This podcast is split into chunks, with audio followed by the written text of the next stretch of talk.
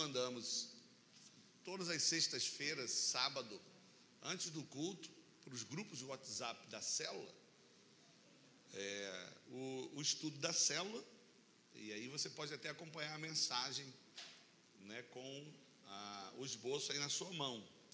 Que a ideia é que aqui você ouça a palavra para gerar fé no seu coração, e na célula você fale para essa fé que foi gerada, ela possa crescer, né? Ela possa se multiplicar na vida de outras pessoas.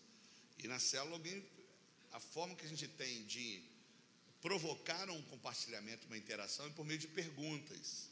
E alguém vai lhe perguntar é, né, o que Deus tem falado contigo, né, o que você tem experimentado da parte de Deus naquela semana, e à medida que você fala, a sua fé está sendo alimentada e crescendo. Amém, irmãos? Então, hoje eu quero falar sobre é, o que é, você deve saber quando você tem um encontro com Deus. Essa palavra foi pensada para aqueles irmãos que, eu já estou chamando de irmãos, que nasceram de novo, que vieram nos últimos encontros com Deus.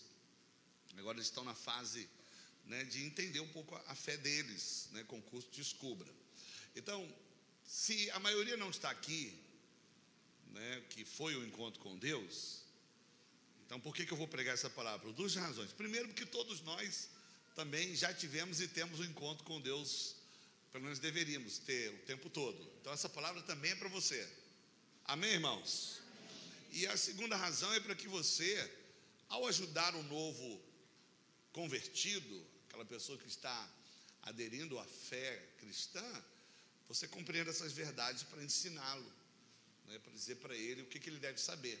Tem muitas coisas que ele deve saber, eu coloquei só quatro aqui, tá bom? A primeira coisa aqui que eu coloquei para alguém que teve um encontro com Deus, ele precisa saber de que esse encontro não foi um acidente, foi planejado por Deus. Então, todas as pessoas que têm uma experiência do novo nascimento, todas, sem exceção, tá bom? Elas só tiveram porque Deus já havia escolhido essas pessoas antes da fundação do mundo. Amém, meus irmãos? Então, pegue a sua Bíblia, por favor, em Efésios, capítulo 1, verso 4 e 5. Esse texto é um de vários no Novo Testamento que ensina essa verdade bíblica. Nós só somos crentes porque fomos escolhidos por Deus, somente. O texto diz assim, Efésios capítulo 1, verso 4 e 5 assim como nos escolheu nele antes da fundação do mundo, para sermos santos e irrepreensíveis perante Ele em amor. Olha outra palavra-chave: e nos predestinou para Ele, para a adoção de filhos por meio de Jesus Cristo, segundo a boa vontade ou a sua boa vontade. Então, você percebe aqui esse texto está muito claro que ele nos escolheu nele antes da fundação do mundo. Está muito claro. Tem nesse mesmo aqui texto, está dizendo que ele nos predestinou para sermos filhos. Então, a maioria de nós pensava, né, ou ainda pensam, de que aderir à fé evangélica e ser crente é uma decisão nossa. Não é. A gente acha que foi nós que escolhemos, mas a vontade de voltar-se para Deus partiu dele em nós. Porque a Bíblia diz que nós estávamos mortos em nossos pecados. Então, a, o relacionamento com Deus, ele é no nosso espírito. Deus é espírito. Então, só pode se relacionar com Deus por meio do espírito. Todo ser humano, ele é espírito. Mas por causa do pecado, o espírito está desconectado com, com Deus, está morto. Então, alguém morto não toma decisões, alguém morto não faz escolhas. Foi a graça de Deus que, meio que um lampejo de graça veio do nosso coração e acendeu o desejo de buscá-lo e aceitá-lo como Senhor e Salvador. Amém, meus irmãos? Então, isso precisa ficar claro para você. Precisa ficar claro. Era claro para Jesus isso. Em João 6, verso 65, é, Jesus diz o seguinte: Por causa disso, é Jesus dizendo para os discípulos: é que vos tenho dito: ninguém pode vir a mim se o Pai não lhe for concedido. Jesus tinha clareza nisso quando ele estava evangelizando. É, o capítulo 6 é um capítulo particularmente que eu gosto, porque Jesus ele veio da multiplicação de pães e peixes e fez um milagre extraordinário. As pessoas viram, já sabiam, né, mas muitos ali viram Jesus operando maravilhas, né? E decidiram segui-lo por causa do pão, por causa dos milagres. Jesus fez os milagres não como um fim em si mesmo, mas para que as pessoas crescem nele, na mensagem dele, na mensagem do Evangelho, do novo nascimento. E aí Jesus disse em uma certa altura: Olha, é, se vocês querem pão agora, vocês têm que comer da minha carne e beber do meu sangue. E você e eu né, entendemos esse texto, que Jesus fala que minhas palavras são espírito e vida. Jesus não estava falando no sentido literal, mas a maioria dos comentaristas bíblicos acreditam que aquele povo entendeu literalmente e se ofenderam. Né? Porque como é, que, como é que a gente vai comer né? Jesus, né? E aqueles que não entenderam literalmente ficaram ofendidos que Jesus não fez o que eles quiseram. E a Bíblia diz que muitos deixaram de segui-lo. E aí Jesus não entrou numa crise ministerial. Ele não negociou o ensino. Eles foram indo embora. E aí Jesus diz justamente isso: olha, deixa aí, porque ninguém pode vir a mim se o Pai não enviar. Quantos estão entendendo isso aqui, irmãos? Então, ele tinha clareza disso, ok? Nós não temos clareza quem é eleito e quem não é. Então não faça é, julgamentos precipitados no encontro com Deus. Se alguém naquela oportunidade levantou ou não a mão, nós não temos a, a onisciência que Deus tem para saber quem é eleito ou não. É o dia do julgamento que vai definir isso. Você tem que cuidar de você. Você tem que saber que você é um escolhido de Deus. Eu sei que eu sou salvo e eu sei que eu sou um eleito de Deus. Agora você, eu espero que também seja. Fala você, irmão. Eu espero que você seja um eleito, viu? Escolhido. Então, existem várias evidências bíblicas. Em João 15 é um texto clássico. João 15, verso 16. Jesus já ele está muito claro. Não foi vocês que escolheram a mim, mas eu escolhi vocês. Então, ó, dito isso, eu quero aqui fazer umas considerações aqui, principalmente aqui para os irmãos que têm uma crise existencial muito grande sobre a sua vida. Se você foi escolhido, você tem que saber que nada na sua vida é um acidente. Absolutamente nada na sua vida é um acidente. Principalmente aquilo que você não tem controle. Por exemplo, você escolhe a família que você vai nascer? Não, não escolhe. Então, também não foi um acidente. Sei que tem problema com seus pais. É, foi Deus que quis que eles fossem seus pais, por mais que você é, não aceite isso. E se Deus escolheu que você nascesse nessa família, você nascesse onde nasceu, no bairro, na sua casa, não é isso? Nasceu como você é, é porque Deus ele tem um projeto somente para você, personalizado. Alguém pode dizer amém, irmãos? Então, o grande conflito nosso, enquanto pessoas aqui na terra, é entender isso de que sua vida não é um acidente. Você foi projetado por Deus, você é um eleito, escolhido da parte de Deus. Então, irmão, se sinta especial, sabe? É, na hora de uma crise muito grande, é que vem os conflitos, vem as perguntas, né? Por que eu? Por que desse jeito? Então, se sinta especial, se sinta especial. Eu sempre comento aqui é, na verdade, isso faz, faz, parte das minhas ilustrações de mensagem. Eu acho que vão fazer parte, eu não consigo enxergar outro. Tem, né? Mas é, um dos momentos mais difíceis da minha vida foi a história dos meus filhos, né? Com problemas que eles não têm problemas de saúde, são saudáveis, mas eles tiveram. A minha filha é uma pneumonia grave, enfim, meu filho também. Aí é um casal, uma, uma, uma irmã, uma pastora, conhecida nossa, ela falou uma coisa para minha esposa que me falou que eu fiquei ofendido, fiquei chateado mesmo. E meu filho, numa, numa, entre a vida e a morte, aquele lance todo, e aí ela falou assim: Olha, está acontecendo, a gente esperando, querendo uma palavra de esperança, né? Está acontecendo porque vocês são muito amados. Eu sei que eu sou amado, mas nessa hora é difícil você cair a ficha, né? Porque a pergunta qual é? Se eu sou amado, por que isso, né? E eu falei: Ah, eu vou esperar quando for o filho dela para me falar. Abusado, né? Fiquei um pouco ofendido. Mas depois, não demorou muito não, meu filho não tinha saído é, da, da crise, eu já tinha sentado meu coração. Eu percebi isso, eu sou muito amado porque Deus permitiu, porque Ele se permitiu isso comigo, porque é, soldados diferentes precisam de lutas diferentes. Foi a forma que eu enxerguei. Né? Eu me senti especial. Falei, se vê essa pressão para mim, é porque eu sou um soldado de alta patente. Aí, pastor, você está arrogante. É, foi a forma que eu resolvi de resolver meu problema.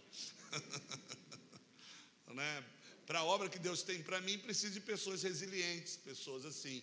Então, cada um tem o seu nível de, de dificuldade que você não cria. Se Deus permitiu, porque não foi Deus que fez, Ele permitiu, é porque Ele tem os seus meios. Assentei meu coração, Deus me ama, meu filho está bem, e eu estou aqui dizendo para você: eu sou especial e quero que você se sinta também. Você sabe, numa família é, saudável, numa família saudável, os pais amam os filhos da mesma maneira. Porque tem pai que né, valoriza um filho em detrimento de outro, e deixa isso muito claro. Eles geram, faz um mal muito grande para os filhos. Mas tem pais da sua limitação que tenta mostrar um amor para ambos. Mas tem filho que se sente mais amado que o outro. E quando cresce, ele é um filho melhor e o outro torna rebelde. E o pai, o que, que eu fiz? Nada. Não é o amor do pai que, que fez a diferenciação, é como cada filho recebeu o amor. Então, Deus ama todo mundo igual aqui, mas eu sou mais amado que você. E se você não se sentir amado, você vai concordar, deve ser verdade. Não, você fala assim, ó oh, pastor, então somos dois, porque eu também sou muito amado. Então fala para alguém perto de você que você pode falar para não passar nenhuma baba para ele, né? Fala, olha, não sei quanto a você, mas eu sou especial, porque eu fui escolhido. Escolhido. Especial. Minha vida não é um acidente. Olha, os, os, os juvenis estão aqui, adolescentes, já passei por toda essa crise aí, que muitos passam, né? Por que assim? Por que meu pai é assim? Por que minha mãe é assim? Por que eu nasci assim? Por que quem sim? A gente faz tantas perguntas. Senta seu coração. Não temos resposta para tudo, mas a gente tem essa certeza de que nós não somos um acidente. Alguém pode dizer amém, irmãos? Diga isso para o novo convertido. Diga isso para ele, você é um eleito. E a maravilha disso é que o texto aqui de Efésios diz: eleito quando? Agora? Não. É porque você agora pensou em Deus, veio para a igreja? Não. É porque você está melhorando a sua vida e parando de dar mancada? Não. O texto diz que você foi eleito quando? Isso da fundação do mundo, tem todos os nossos dias contados. Davi teve revelação disso, ele falou: antes que meus dias existissem, já estavam todos contados. Alguém pode dizer amém, irmãos? Amém. Todos contados. Bom, essa verdade me introduz para uma segunda aqui. Tá? Se Deus me escolheu, não é? Ele me elegeu para ser salvo, não é? Ele tem um plano para mim. A segunda verdade que eu quero que você saiba, se você acompanhar aí no estudo de célula que, que, que eu postei, é de que se ele me escolheu, ninguém pode fazer com que eu saia da sua presença. Se Deus escolheu me salvar e fazer uma obra na minha vida, ok? Nunca mais eu posso perder essa salvação. Eu sei que você sabe disso, mas isso precisa ser reproduzido o tempo todo. Então, Jesus ele deixou isso muito claro lá em João 10. Ele diz o seguinte: Olha, dou-lhes a vida eterna. Você conhece esse texto, não é isso? E nunca hão de perecer. Quem pode dizer amém, irmãos? Olha, nunca hão de perecer. Esse perecer aqui se refere ao que? A vida eterna. Vamos ler o texto ali? Lê o texto aqui comigo aqui, ó. Vamos lá. E dou-lhes o que? Está ali, olha. Vamos ver se vamos colocar. João 10, verso 28. Ou pega seu smartphone, né? Vamos lá, pega sua Bíblia aí.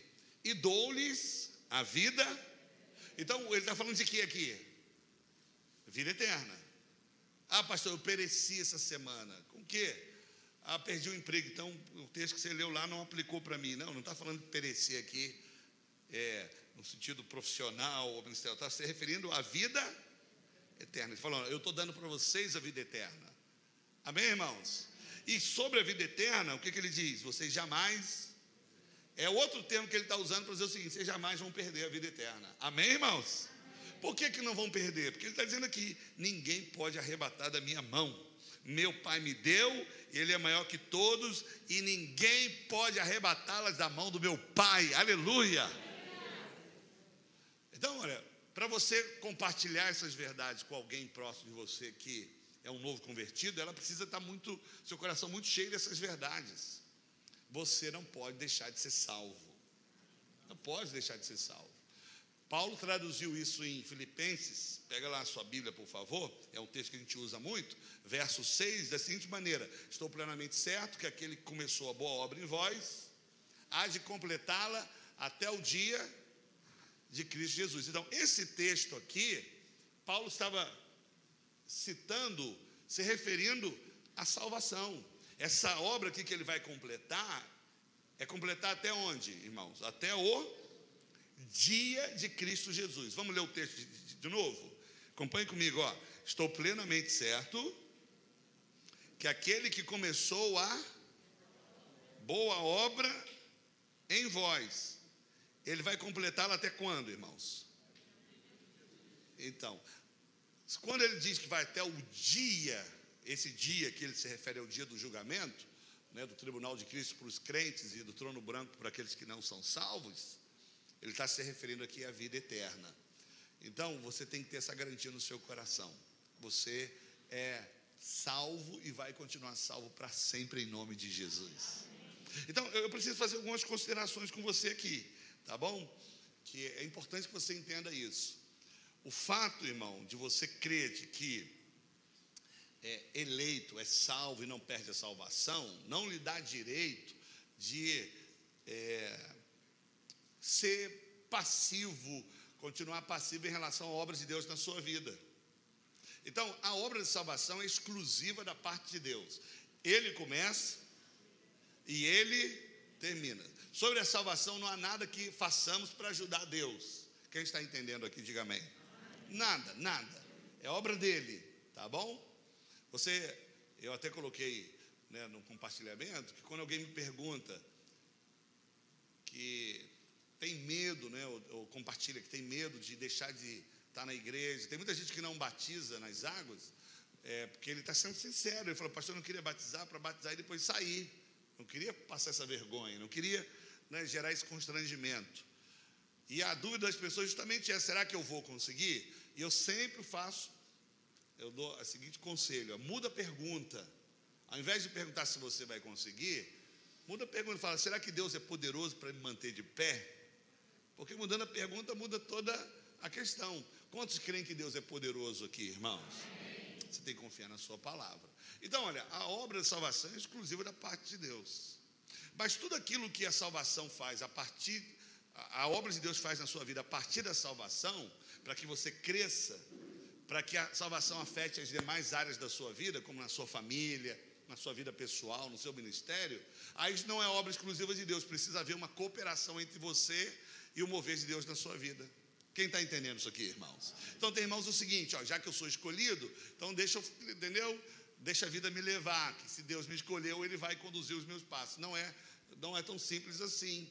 Ele nos deu é, livre arbítrio, é, decisões, né, é, é, capacidade de escolhas. Então, é, tem gente que ele, depois que aprende que ele é salvo e que é salvo para sempre, ele tem uma tendência a acomodar na sua vida cristã, nos seus projetos de vida. Então, seguinte, a salvação é obra de Deus, mas as implicações da salvação em nossa vida dependem de uma cooperação. Vamos falar junto? Depende de uma Cooperar. O que é cooperar? É que Deus está movendo em nós, Ele está agindo, Ele está fazendo a obra dele, Ele está trabalhando em nós por meio da Sua palavra, por meio do discipulado, por meio da vida da igreja. E eu preciso entender esse mover de Deus, abrir o meu coração e seguir o fluxo, seguir o mover de Deus. Então, de maneira prática, né? Se eu entendo de que Deus está dando uma direção para a minha vida, é, um, um, uma direção específica e eu resisto àquela direção, eu desobedeço, eu não perco a minha salvação, mas eu não cresço naquela área da minha vida. Quantos estão entendendo, irmãos? Então, é possível ter crentes salvos, mas a definição que a Bíblia fala para muitos deles é que não são crentes espirituais, são crentes carnais. De que, embora eles creem que são salvos, eles têm a fé em Jesus, mas a vida deles, a postura deles, a, a família e todas as demais áreas da vida é, dessa pessoa não corresponde à fé dela, porque ele não está cooperando com o mover de Deus na vida deles. Quantos estão entendendo isso? Paulo diz isso, irmãos. Ele usa uma ilustração da igreja, que eu gosto muito, queria que você abrisse lá, em 1 aos Coríntios. Eu gosto desse texto, que Paulo traduz muito essa necessidade de a gente cooperar com Deus, para que as implicações da salvação, elas afetem as demais áreas da nossa vida. Lá em 1 Coríntios capítulo 3, verso 9, eu gosto aqui da ilustração que Paulo faz em relação à igreja. Ele diz o seguinte: porque nós somos cooperadores de Deus, está claro isso? Amém, irmãos? Olha o que o texto está dizendo, vamos ler junto aqui? Nós somos o que então? Deus está fazendo a obra e o que, que nós fazemos? Cooperamos com Ele, operamos juntos. Amém, irmãos? Então aqui nós estamos cooperando. Deus está agindo, movendo na sua vida. Quando você vem ao culto, você está cooperando. Cooperando com o avanço da obra, cooperando com o mover de Deus na sua vida, ok? Aí ele diz o seguinte: Vós sois lavoura de Deus. Eu gosto dessa expressão. É mais uma que ilustra a igreja. Então a igreja é a noiva, a igreja é o exército, a igreja é a família, a igreja é corpo, não é? A gente tem aprendido muitos aspectos da igreja. Aqui Paulo fala outro, que a igreja é o quê? Uma lavoura. E todo mundo sabe aqui, pelo menos a grande maioria, que lavoura é diferente de matagal aberto, não é, Edvandro? Lavoura é parecido com horta. Parecido, né? Então aqui, aqui todo mundo sabe de hortinha aqui, né? Todo mundo aqui plantou um feijãozinho no, no algodão, né? Quem nunca plantou um feijão no algodão aqui não teve infância mesmo. E aí, o que é uma lavoura, irmão? Você que você precisa na lavoura? Precisa cuidar, não é isso? Você precisa lá cercar o, o espaço, você precisa cavar, você precisa plantar, você precisa regar, você precisa mais o que, irmão? Vamos lá. Tirar as ervas daninhas. Só Léo que não entende de planta, né, Léo? É, tirar as, as, as ervas daninhas, isso tudo. Você percebe? Por mais que façamos isso tudo, a gente tem o poder de fazer aquilo crescer? Não, não tem. Não tem. É, tem irmãos que dizem o seguinte: olha, só Deus manda chuva. Não, até água a gente pode, a gente pode conseguir. Mas tem uma coisa que a gente não faz. É só Deus que faz. Dá o crescimento para a planta. Quantos concordam nisso aqui, irmãos? Aí você vai ter que esperar.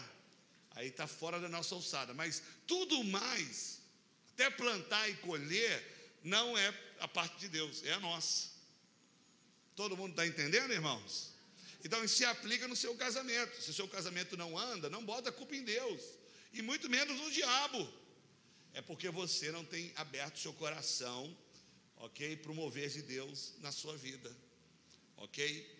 Se alguém está falando para você, irmão, olha, venha ao culto, venha à célula, né? É, leia as escrituras ou, ou algum aconselhamento e você resiste àquilo, você não perde a salvação mas você perde a oportunidade de crescer e avançar no seu ministério. Quando estão entendendo, diga glória a Deus, aleluia, amém. Eu estou falando aqui para os solteiros, porque isso é muito comum. Eu tive uma notícia agora recente, é mais uma, né?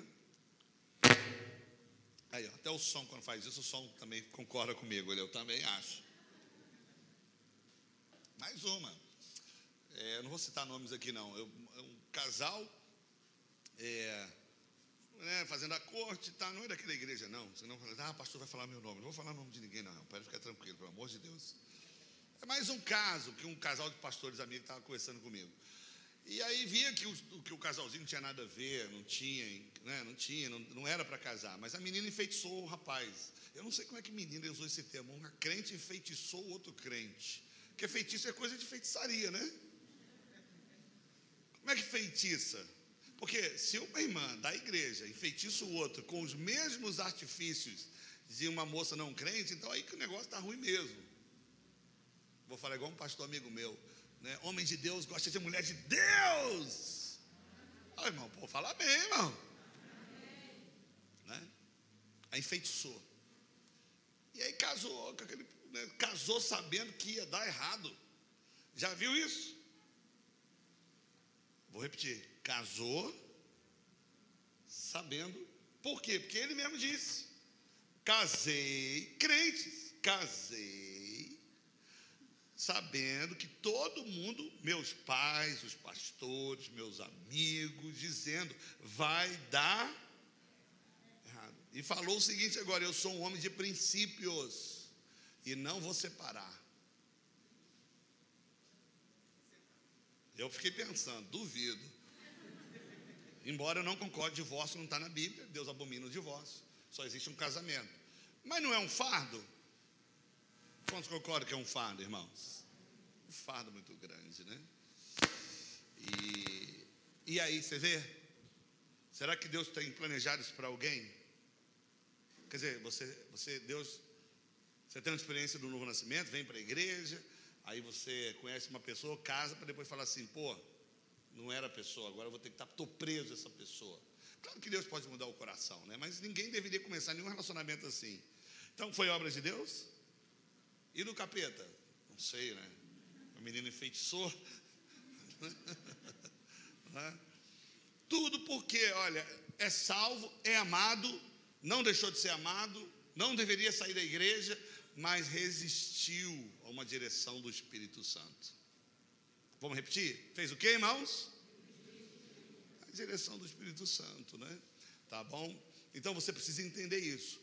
O fato de você ser um escolhido de Deus e que você é um eleito, você não vai perder a bênção da salvação, não vai deixar de ser filho, não lhe dá direito, ok? De fechar seu coração para as demais áreas da sua vida, senão você vai sofrer. Você vai fazer o que, irmãos? Vai sofrer, tá bom? Olha para alguém novo aí, porque os novos aí é que parece que não aprendem, né? Fala para alguém novinho de você. Você está entendendo, irmãozinho? Entendendo? Né? É porque é o seguinte, né? Aí a, a, gente tem um problema de família, né? Porque a igreja é uma família. Quem quebra a cara a gente não pode falar, porque estamos na graça. né? Aí as pessoas falam assim: olha, fala para o pastor não falar nada. Como não falo? Quer dizer, o seu filho, você não precisa, né? Porque já tem acusação do diabo quando a pessoa erra, a consciência dela e, e né, uma série de coisas. Mas tem, tem que falar como testemunho, sim, tá vendo? Ó, então, não precisa continuar assim. Errou, né, percebeu o erro? A graça de Deus é tão poderosa que depois que depois que a nova aliança foi instaurada, a gente tem algo que na antiga não tinha. Somente quem está na nova aliança tem esse privilégio somente é, quem está na nova aliança, é de que todas as coisas cooperam para o bem daqueles que amam a Deus. Na antiga aliança é o seguinte, meu irmão, plantou errado, já era. Na nova aliança não, sempre tem esperança para quem está na nova aliança. É uma boa, é, na camisa fica boa na camisa. Né? Fala seu irmão aí, olha, não, não é perdido não, fala para ele, é o tempo não é perdido não, fala para alguém perto de você, viu? está dando uma série de mancadas, né? Sabe que Deus tem poder de usar isso para o seu bem. Bom, outra questão aqui, irmãos, é, que eu preciso que você compartilhe com o novo convertido e saiba, está é, tá tudo linkado, né? Primeiro é que você é um eleito, você é um escolhido de Deus. Quantos se sentem aqui especiais aqui? Diga amém, irmãos. Tá? Segundo, né, se você é um escolhido, eleito, para ser salvo, você não vai perder a salvação jamais. Fala isso para o novo convertido, tá bom? Quantos aqui, aqui vão reproduzir isso? E tem, você tem aqui textos bíblicos que podem comprovar isso, tá bom? Agora, o fato de, fala isso também, de você ter a garantias de que você não deixa de ser filho, você pode pedir perder privilégios por não se comportar como filho. Tá bom? Tá todo mundo claro aí, irmãos? Tá? E o terceiro ponto aqui linkado a esse é o seguinte: se Deus te escolheu, Ele te escolheu para um propósito. É sempre assim. Não é assim que a gente aprende aí por aí, né? Deus é um Deus de aliança e um Deus de propósito. Então Deus não faz nada sem propósito, irmãos. Então, se você está é salvo e não entendeu o propósito, é porque você não está lendo a Bíblia ou não está participando dos cursos da igreja. Deus é um Deus de propósito. Deus não salva ninguém para ficar sentado num prédio somente ouvindo, ele chama para um propósito. Deus sempre chama para um propósito. Amém, irmãos? Vamos repetir isso? Deus sempre chama para um propósito. Agora, existem muitos. Eu vou coloquei um aqui uma coisa importante. Antes de Deus chamar para fazer algo, o maior propósito de Deus na vida daqueles que Ele chama para perto de si é se relacionar. Sempre assim. Então, se a gente pudesse, é difícil, mas se a gente pudesse traduzir, o maior propósito de Deus é, para aqueles que são eleitos é se relacionar. Entende? Vamos repetir? Eu vou te fazer uma pergunta e você responde. Na cela alguém vai te perguntar isso. Qual é o maior propósito de Deus na vida de uma pessoa eleita? Relacionamento, tá? Então a gente é bom fazedores. A gente tem que aprender antes de fazer, conhecer a Deus, conhecer a Deus. Conhecer não somente no, no aspecto de conhecer as histórias bíblicas, isso faz parte do processo, mas ter um relacionamento. Cristianismo não é religião, cristianismo é um relacionamento com Deus. Tá? É, a minha filha vê muito a minha forma de ser crente em casa, né? E eu louvo a Deus porque a mesma forma que ela vê em casa, me vê no meu relacionamento com as pessoas na igreja. Porque não dá para você criar personagens, né? Você é, uma, você é quem você é. E aí ela agora ela já entendeu e, e ela está fazendo igual, porque a filha vai fazer igual o pai. Ela fala, pai, para de falar sozinho. Para de falar sozinho, mas ele incomodava muito ela, porque quando a pastora ela mandava lavar louça, aliás, quando eu estava em casa fazendo algumas atribuições, eu ficava ali, não, mas aí, pô, que não sei o que é. Aí pensava que eu estava reclamando. Aí já ela, pai, para. Eu falei, filha, eu estou orando. Não parece, pai. Para, pai. Porque na visão, qual é a visão da oração? Que também faz parte do processo. Tem momentos que você vai ajoelhar, que também faz parte, que você vai estar a sós. Não é assim? Tem ou não tem, irmãos? Mas a maior parte do tempo eu estou orando assim, é assim que eu oro, é assim que eu converso. No carro, estou falando. Mas aí você não pode, não é assim. Quem está olhando lá vai pensando, poxa, né? ele não está não tá sozinho. E não estou mesmo. Né? E é assim que eu me relaciono eu não acho que é uma boa para você, não. É assim, eu estou falando com Deus. E aí eu tenho impressões do meu espírito da parte de Deus. Às vezes, quando nem sequer eu estou orando, mas a gente está conectado. Já aconteceu com você? Que você está andando de bicicleta e você só faz um suspiro assim, glória a Deus, e, e seu coração é cheio da presença de Deus. Já aconteceu com alguém aqui, irmãos? Então é esse tipo de conexão que eu estou falando, não é? Esse tipo de relacionamento. Então Deus chamou para isso. E eu gosto aqui de entender esse tipo de relacionamento de maneira prática, da seguinte forma: se você pegar a sua Bíblia lá em João 15, versículo 4, esse assunto está fresquinho aqui para os irmãos dos cursos da igreja, embora não, não, não é novo, não deveria ser novo para a maioria. João 15, 4, Jesus fala que existem dois aspectos desse relacionamento com Deus como você de maneira prática se relaciona com o Senhor, porque a gente pode ser uma coisa muito subjetiva, né? Como é que eu me relaciono com Deus? Então eu vou te ensinar agora de maneira prática. Como é que o seu relacionamento pode crescer com Ele?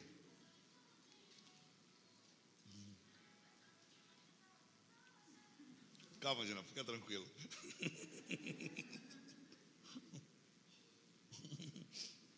Manda um beijinho pro. O menorzinho tá aí, não, né? Só ela que veio, né?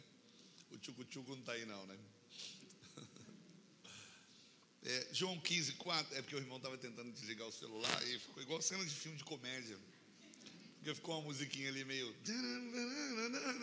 Olha, você está ouvindo, aí, irmão? Aí ele estava ali assim. Aí eu parei de falar e ele deve estar olhando, mas eu até gostei. Eu, depois você me passa.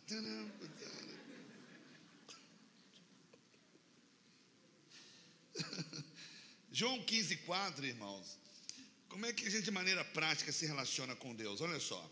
João 15, 4, Jesus diz o seguinte: olha, permanecer em mim e eu permanecerei em vós. Está vendo essa expressão aqui? É a forma como a gente se relaciona com Deus de maneira prática. Jesus disse: você tem que permanecer em mim e eu vou permanecer em você. Vamos repetir? Eu tenho que permanecer em Cristo e Cristo permanecer em mim. Então, a, a perguntinha da cela: como é que eu me relaciono com Deus de maneira prática? Assim, como é que eu posso isso ser prático na minha vida? Vamos lá? Permanecer em mim e eu permanecerei em vós. Bom, eu preciso que você fale, irmão. Como é que a gente se relaciona com Deus de maneira prática? Permanecendo em Cristo e Cristo permanecendo em nós, tá bom? Então veja, esses dois aspectos aqui você precisa entender para se relacionar com Deus. Quando a Bíblia fala permanecei, eu permanecerei em vós, é fácil de entender que o, o Senhor Jesus está em nós por meio do Espírito Santo, que é um Deus e o Espírito Santo está habitando em nós. Então, quando ele diz assim, eu vou permanecer em vocês, é fácil entender isso. Quantos entendem essa verdade aqui, irmãos? Tá? Então, a partir do momento que você nasceu de novo, né, o Espírito Santo ele habita em você para sempre. Ele faz morada em você. A gente já entendeu isso. A igreja, não é isso? Ela não é o prédio. A igreja é o que, irmãos? A igreja é né, um grupo de pessoas que se reúnem em nome de Jesus que está lá em, em, Atos capítulo 7, né? Deus não habita em templos feitos por mãos de homens. Em 1 Coríntios 6, 19 diz que quem é o templo? Somos nós, nós somos o templo. Então, de maneira individual, o Senhor habita em você. Amém, irmãos? E como é que você se relaciona com Ele? Justamente assim, orando, né? É, os cursos da igreja não é para ensinar a ouvir a voz de Deus, é para você aprender como ouvi-la, né? discernir essa voz, porque Jesus disse: As minhas ovelhas vão ouvir a minha voz. Então, os cursos da igreja é para tentar traduzir, explicar o que as Escrituras ensinam. Mas você não precisa de um curso para ouvir a voz de Deus, basta ser ovelha. Onde estão as ovelhas do Senhor? Diga amém, bem alto aqui. Se você é ovelha, você vai ouvir. Alguns demoram um pouquinho mais, outros menos, outros né, não processam tão bem. Então, o irmão né, mais experiente, deveria, nem sempre é assim, infelizmente, lhe ajudar nesse processo. Porque Deus já habita em você, e se Ele habita, Ele vai falar com você, irmão. Ok? Às vezes você resiste um pouquinho, mas Deus fala, tá bom? Então, esse é um aspecto de você se relacionar com Deus. É você, ok? Se relacionando com o Senhor que está em você mesmo. Tá bom? Então, quando você estiver num culto, estiver em qualquer ambiente de religioso, não precisa olhar para cima, a gente olha para cima com a ideia de que ele é maior, que ele está acima, não é isso? Que ele está nos céus, mas à luz da nova aliança, você tem que olhar para o seu espírito, que ele habita em nós. Até é difícil processar isso, né?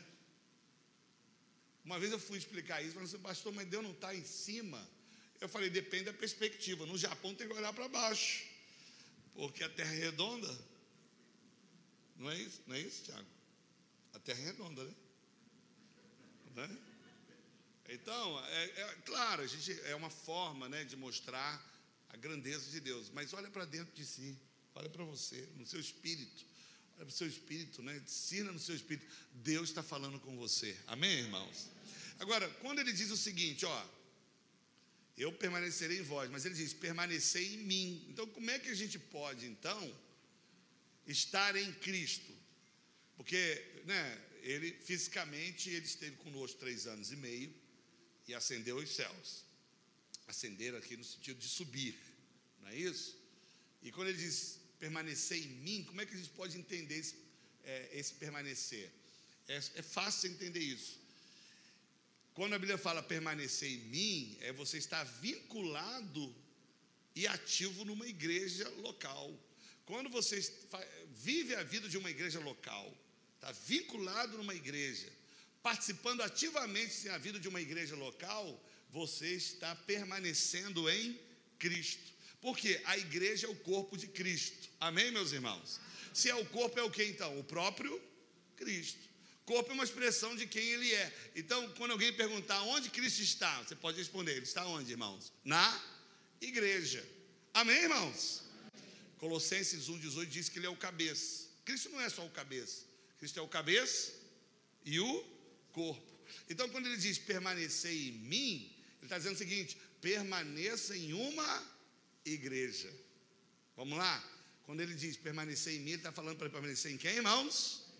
Na igreja. Em Atos 9, né, é um argumento muito, muito interessante esse texto. Quando Saulo estava perseguindo a igreja, ele estava perseguindo quem, irmãos? A igreja. Aí ele tem uma experiência né, com Cristo, aparece para ele, ele cai ou do cavalo, ou cai em algum lugar, ele cai. Aí o que, que Cristo diz para ele? Saulo, por que me persegues? Então esse texto está muito claro.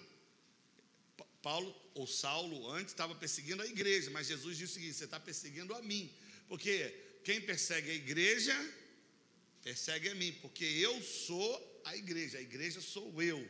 Amém, irmãos?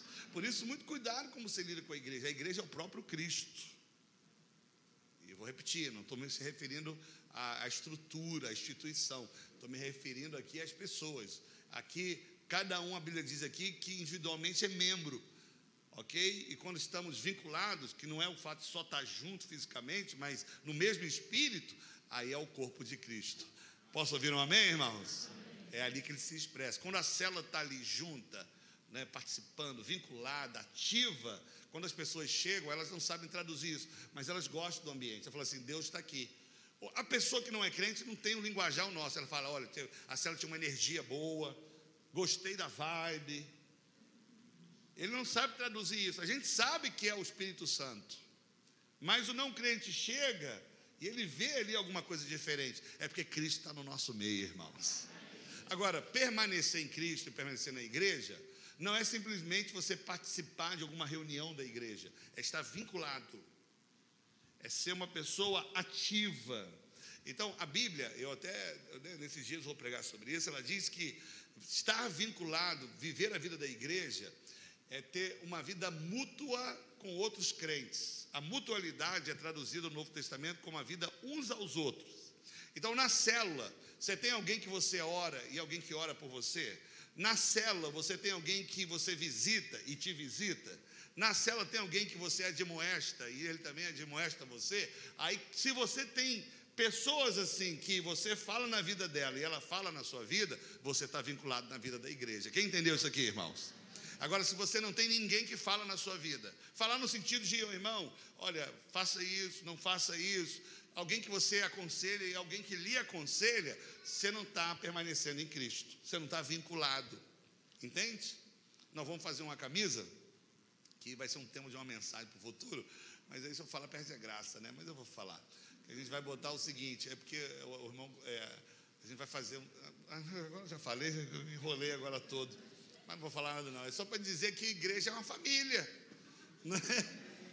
A igreja é uma família, em toda a concepção da palavra. Família. Na família você tem os pais, tem os filhos, não é isso? E tem todo ali o, o, o papel de cada um, não é isso? O marido se relaciona com a esposa de uma forma, é um tipo de relacionamento. Os pais se relacionam com os filhos de outra forma, é outro tipo de. E os filhos se relacionam com os pais. Você percebe que tem aí o papel da autoridade, o papel da submissão, o papel de companheirismo. Todo mundo percebeu, irmãos? Igreja tem que ter isso. Então, se você na igreja não tem alguém assim, você não está vinculado. Né? Então, é, no CETEL os irmãos já ouviram isso. Uma forma de você entender como está vinculado na igreja é que você precisa ter um Paulo na sua vida, você precisa ter um Barnabé e você precisa ter um Timóteo. Como é que você entende isso? O que é ter um Paulo na sua vida? Paulo é um líder espiritual. Você precisa ter um, alguém mais experiente na fé que te acompanhe na sua caminhada cristã. Então, como é que funciona isso na nossa igreja de maneira prática? Né? Alguém aqui, ele é um novo convertido, veio ao encontro. Aquele irmão que está fazendo o curso com ele, do Descubra, está fazendo esse papel de Paulo. Todo mundo está entendendo? Está orientando os primeiros passos, está explicando para ele como é que é a, a vida cristã. E qualquer um pode fazer isso, na verdade, qualquer um deve fazer isso. Só que a pessoa não tem que ter São Paulo, ela tem que ter também um Barnabé. Barnabé é aquele que não é um líder espiritual da sua vida, ele é um companheiro que está no mesmo nível de autoridade que o seu, aquele que você compartilha né, o seu ministério, no sentido de, de apoiar um ao outro. É como se fosse um líder de célula que compartilha com outro líder de célula das suas lutas, da sua crise. A gente não precisa de amigos assim, irmãos? O líder é aquele que vai te impulsionar, vamos, vamos lá, não pare. O amigo também, mas um pouquinho diferente. O amigo é aquele que vai, ó, é realmente, eu estou sentindo o que você está sentindo, está difícil, mas vamos caminhar juntos. Esse é o Barnabé. Todo mundo precisa ter um Barnabé, alguém que você confia para abrir o coração. Você tem alguém assim na igreja? Então, se não tem, é perigoso. Se você não tem alguém aqui na igreja, você vai procurar outra pessoa para abrir o seu coração. Né? E isso está vinculado. E todo mundo precisa de um Timóteo. Timóteo é um filho na fé. Todo mundo aqui concorda, depois que você tem filho, né, a vida muda. São outras responsabilidades. Vem a maturidade. Também deveria vir, né? Porque você assume responsabilidades diferentes. Quando você assume a responsabilidade de cuidar alguém na fé dele inicial, Você está se vinculando na igreja, porque você está assumindo compromisso com a pessoa. Ela não foi na célula, você se sente responsável. Ela não está no culto, você liga para ela. Entende? Então, a forma de você perceber que está se relacionando com Jesus, com Deus, de maneira prática, é orando, é lendo a Bíblia, é participando da, da, da, da, das disciplinas espirituais junto conosco na vida da igreja. Essa é uma forma que você está ouvindo Deus falando no seu espírito. Mas a outra forma, de maneira prática, é estando vinculado na vida da igreja. Então, Cristo em mim é eu como templo do Espírito. E eu em Cristo é eu ligado e vinculado à igreja de maneira prática. Quem está entendendo isso aqui, irmãos? E aonde que você vai praticar essa mutualidade, a vida uns aos outros? É na célula. Aonde que é, irmãos? Porque na célula é um grupo pequeno, a célula é muito mais que a reunião. A célula, a reunião deveria ser só o ponto de partida. A célula é a oportunidade que Deus está nos dando de viver a vida uns aos outros. Quando eu preciso de alguém, eu ligo para quem?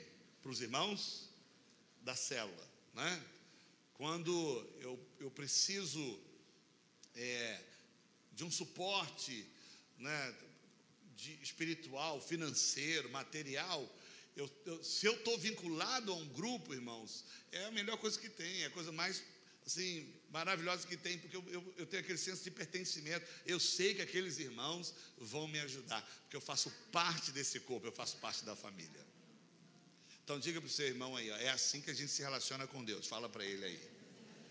Cristo em mim e eu em Cristo. Agora, estar tá em Cristo não significa que você diz que é membro de uma igreja é você participar de forma ativa, estar vinculado. Amém? E por último, a quarta coisa que alguém deve saber, que ela, após ter um encontro com Deus, é como qualquer relacionamento, ele precisa crescer. Não é isso? O que é que precisa de um relacionamento para crescer? Eu coloquei aqui, olha, pelo menos essas três coisas: precisa de comunicação, interação e aprendizado. Então, no casamento precisa ter comunicação, irmãos, e interação, e outras coisitas mais, né? Então, todo tipo de relacionamento, ele precisa amadurecer. Ele começa de uma forma, à medida que vai se relacionando, ele vai amadurecendo. Com Deus, a mesma coisa, tá? Você precisa alimentar, você precisa interagir, você precisa se relacionar, você precisa se comunicar. Então, Fala isso para o novo convertido. Os cursos da igreja né, e a vivência da vida da igreja é para lhe ensinar a interagir com o Deus que já está dentro de você.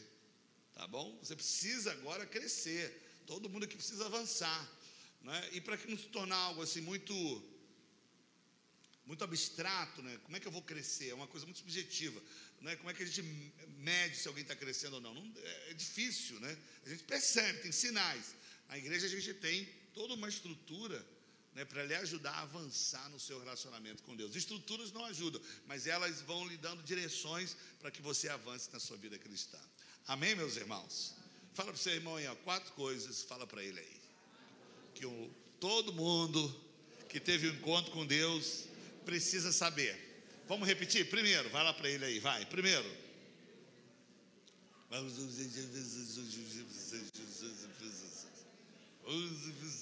Bota a musiquinha, gente, quando o pessoal fala.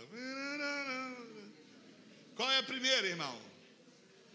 Vai, irmão. Ah, para, vai. Qual é o primeiro? Eu sei que eu sou, quero saber se você sabe. Primeiro é que você é um escolhido de Deus, tá bom? Segundo, nada pode te afastar. Se Deus te escolheu antes da fundação do mundo, Deus não errou. Quando eu falar isso aí, você diga aleluia, tá? Deus não errou. É, é, uma pessoa me fez uma pergunta, eu nem botei isso nos bolsos aqui não, mas eu preciso aqui te ajudar a responder se alguém lhe fizer.